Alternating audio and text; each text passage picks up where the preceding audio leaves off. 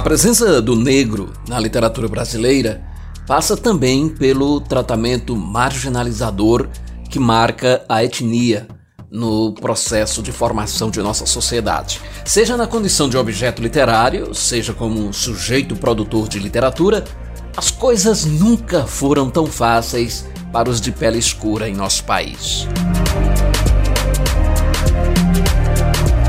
Eu sou Edson Tavares e este é o podcast Aqui às Quintas, em sua segunda temporada, esta temática, abordando o tema negritudes. No quarto episódio, vamos falar sobre o negro e a literatura. Como se estabelece essa relação? Como se dá esse protagonismo nas letras?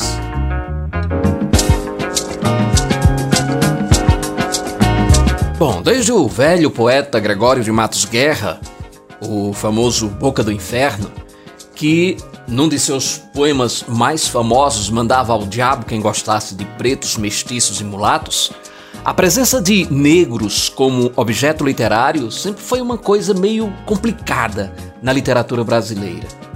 Quando aparecia o negro, era o vilão, ou então relegado a papéis secundários. Ou, se protagonista, notava-se o evidente esforço de o branquear o mais possível para não chocar as dondocas leitoras brancas. Quem não lembra de Isaura, a escrava branca de Bernardo Guimarães, que tocava piano e falava francês? O Raimundo, o mulato de olhos azuis criado por Aloís de Azevedo. De acordo com pesquisa do Grupo de Estudos de Literatura Contemporânea da Universidade de Brasília, 70% das obras publicadas por grandes editoras brasileiras entre os anos de 1965 e 2014 foram escritas por homens, dos quais 90% são brancos e pelo menos a metade deles é de São Paulo ou do Rio de Janeiro. Os próprios personagens retratados aproximam-se da realidade desses autores. 60% das obras são protagonizadas por homens, sendo 80% deles brancos e 90% heterossexuais. Ainda de acordo com a mesma pesquisa, entre 2004 e 2014, apenas 2,5% dos autores publicados não eram brancos e apenas 6,9% dos personagens retratados eram negros. Em apenas 4,5% das histórias, eles aparecem como protagonistas. Para refletir com a gente sobre essa disparidade gritante num país formado, como já falamos aqui, por mais da metade de sua população negra ou descendente de negros, eu e a ativista do movimento negro Lucimere Passos, minha parceira nesta temporada, convidamos a escritora e professora Odailta Alves. Na edição desta quinta-feira, do podcast Aqui às Quintas, e dentro do projeto Negritudes, que tem a coordenação do professor Edson Tavares e também conta com a nossa participação, nós teremos o prazer de receber a mestre em linguística, a professora Odailta Alves de Recife, que além de ser uma ativista é, nas questões, nas lutas da negritude, nas questões étnico-raciais, ela também tem uma veia poética, um pé dentro da literatura. E nós tivemos o prazer de, em 2018, conhecer de perto essa valorosa mulher e também um pouco do que ela escreve, né? Porque na ocasião ela ah, estava vendendo lá é, o seu livro Clamor Negro, um livro de poesias com um conteúdo excelente, né? poesias fortes, poesias que retratam exatamente a condição é, dos negros e negras nesse país mesmo após uma dita abolição. E nessa ocasião, nós indagamos da nossa entrevistada de que forma a literatura pode ser uma aliada no enfrentamento e combate ao racismo estrutural. A literatura ela auxilia no combate ao racismo estrutural a partir do momento que ela é projetada com uma outra visão sobre os corpos e identidades negras, né? Então, quando você tem uma literatura divulgada, produzida por pessoas pretas, que mostre é, esse outro lado da história, né, que mostre nossas narrativas, que nos mostre positivamente da sociedade, então personagens negros e negras, né, de maneira positiva, né, em espaço de poder nessa literatura. Essa literatura como uma perspectiva de criar inspirações, de criar outros imaginários sobre o que é ser negro para essa sociedade e ao mesmo tempo fortalecer mercado editorial de pessoas pretas. Adailton, o que seria exatamente essa literatura negra ou literatura do negro? Existe diferença entre as duas? E antes, existem as duas coisas? E se sim, qual é uma, qual é outra? E existe diferença dessa literatura para a literatura dita canônica? Quando a gente fala né, dessa literatura a partir dessa perspectiva negra, nós só temos duas visões. O negro enquanto objeto, que aí é uma literatura produzida por pessoas brancas com representações dos corpos pretos, na maioria das vezes representações racistas, ou a literatura do negro e da negra como sujeitos, né? E aí é a literatura produzida por pessoas pretas, né? Com protagonistas pretos e pretas, a partir de uma perspectiva, né? Do olhar do oprimido, mas ao mesmo tempo do olhar do empoderado, né? Da empoderadora, porque essa literatura também vai, vai empoderar. Então, essa literatura é tida como a literatura negra, né? A literatura negra é a literatura produzida por pessoas negras que vai trazer o universo dessas pessoas negras a partir da literatura. Logo, nem toda pessoa negra vai escrever literatura negra, né? E ela muitas vezes não é colocada como a literatura canônica, porque a literatura canônica ela está muito ligada a uma perspectiva hegemônica, né? É, implica poder, implica reconhecimento acadêmico e quem é está na academia, quais são os corpos que ocupam a Academia Brasileira de Letras, por exemplo. Então, é, as universidades. Então, muitas vezes esses espaços vão é, colocar a literatura negra como uma literatura identitária e vai universalizar a literatura branca, canônica, né? a literatura clássica, que a gente é obrigado a estudar desde sempre nas escolas. Por que a literatura construída por negros e negras no Brasil ainda é tão invisibilizada? A literatura construída por negros e negras no Brasil ainda é muito invisibilizada porque isso é um projeto de sociedade invisibilizar os nossos corpos em lugares de poder, em lugares de produção intelectual, sensível, literária, né? Porque não sabemos que a primeira escritora romancista brasileira é uma mulher preta, né? Maria Firmina dos Reis, que publicou o romance Úrsula em 1859. Por que tanta gente não sabe que Machado de Assis é homem preto? Porque para essa sociedade que vive da exploração dos corpos pretos, dizer para a massa que ela é capaz, né, dizer para os pretos e pretas pobres muitas vezes que estão nas escolas, públicas que eles são tão geniais quanto Machado de Assis, quanto Maria Firmina, quanto Conceição Evaristo, isso pode ser perigoso, isso pode empoderar. Então a literatura ela muitas vezes, né, é, é silenciada para continuar projetando os corpos pretos numa perspectiva marginalizada, escravizada, que isto alimenta um imaginário racista e muitas vezes violenta as possibilidades de ascensão social e de construção de autoestima do nosso povo.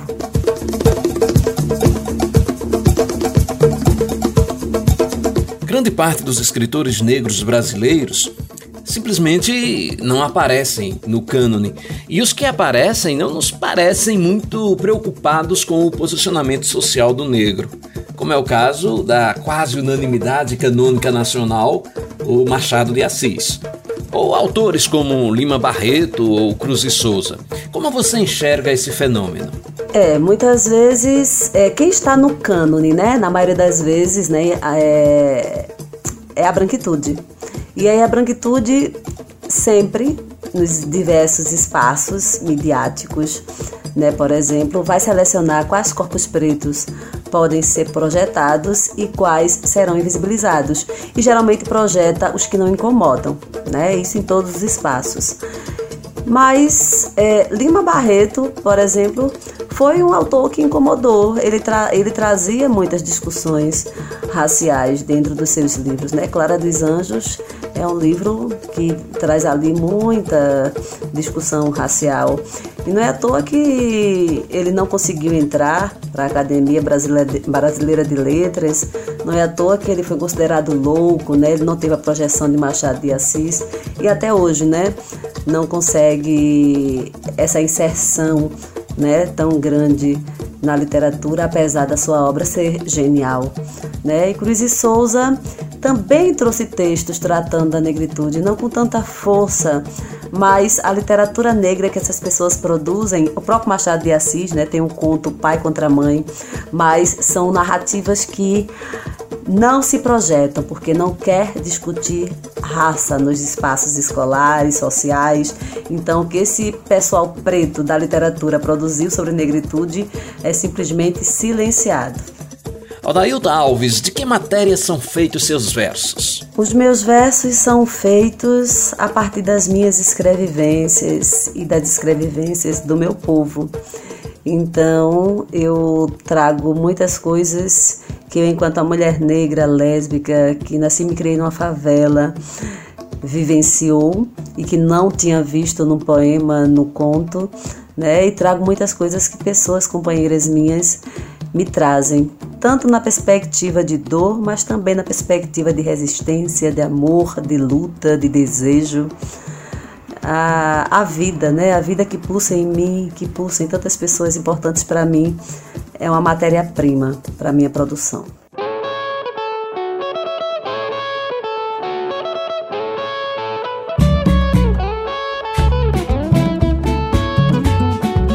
Rodailta, além da poesia que nós já conhecemos, é que outro gênero literário você desenvolve em suas publicações? Eu, né, escrevo a poesia, como você mesma falou. Eu tenho quatro livros de poesia. O Clamor Negro foi o primeiro, em 2016. Tenho Letras Pretas, de 2019. Tenho O Cativeiro de Versos, de 2018. E tenho Nenhuma Palavra de Amor, de 2021. E tenho também livros de contos, o Escrevivências, de 2019, e Os Pretos Prazeres, de 2021. Eu também escrevo crônicas né? Estou aí escrevendo livros infantis, apesar de ainda não conseguir a questão da publicação, que é muito difícil, mas eu estou com dois livros infantis prontos, né? Só faltando a publicação. E também escrevo Estou também caminhando um romance que está meio parado pelas corridas. Escrevo gêneros acadêmicos, né? Eu sou também uma acadêmica, sou uma linguista. O negro lê e lê autores negros? Sim, sim. Há muito tempo a, a, as pessoas pretas leem e escrevem, né? Mas muitas vezes ficamos, no, é, ficamos na leitura de escritas brancas porque era o que mais se projetava. Mas hoje em dia as pessoas pretas estão, sim, lendo muito, comprando muito livro. Eu digo isso por experiência minha, né? De é, consigo vender muitos dos meus livros, compro muitas escritas pretas, né? E é, é isto, é um processo de, de revolução também a partir desse local literário.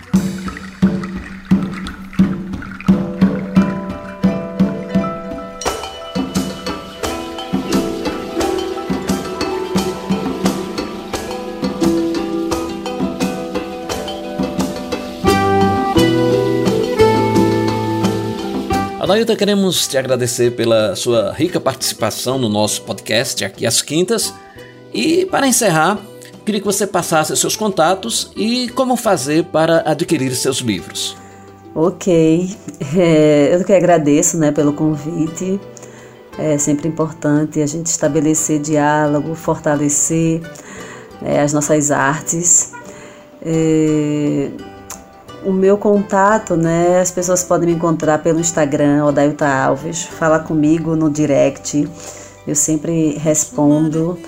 Eu também tenho Facebook, não olho com tanta frequência, mas também quando eu posso respondo. Meu e-mail, né, odailta@yahoo.com.br.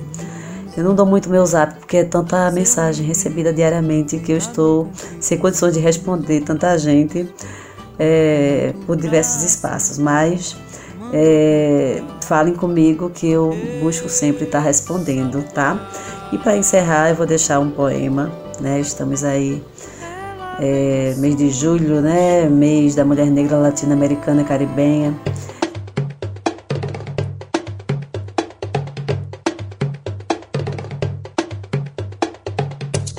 Sou negra, minha pele é preta, bela como a noite em pleno eclipse. O tronco pisou minhas raízes, mas resisti. Sou folhas, flores, frutos, madames, donzelas, meretrizes. Meus cabelos encrespam o padrão.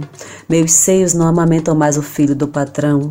Os lábios carnudos cospem a história. Sou Dandara em Palmares, Luísa Maínos Malês, Carolina de Jesus despejando toda a dor.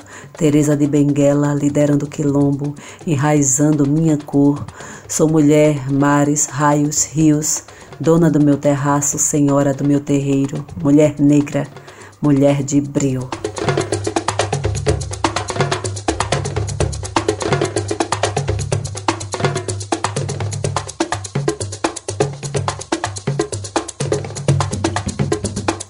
A partir da década de 1960, o cenário literário brasileiro começa a comportar uma nova realidade, que foi aos poucos se expandindo o fortalecimento dos movimentos sociais organizados por negros e negras vem conseguindo romper essa predominância branca na literatura canônica do Brasil e figuras como Luiz Gama, poeta abolicionista do século XIX, e Maria Firmina dos Reis, que a Aldailta citou, a primeira mulher a escrever um romance abolicionista no Brasil, começam a ser retomados e apresentados aos leitores contemporâneos. Também autores negros passam a ser lidos e respeitados, a exemplo de Conceição Evaristo, uh, Joel Rufino dos Santos, Elisa Lucinda, Paulo Lins, Ana Maria Gonçalves, Carolina Maria de Jesus, Jaride Arraes, Ana Paula Maia, Grada Quilomba, Marcelo de Salete, Miró da Muribeca, Fred Caju e tantos outros. E se esses nomes ainda soam estranhos para você, Tá mais do que na hora de se desinstalar e partir para conhecer a boa literatura feita por essa gente de pele escura que, a exemplo de Odailta Alves, está começando a abalar as carcomidas estruturas de nosso cânone literário.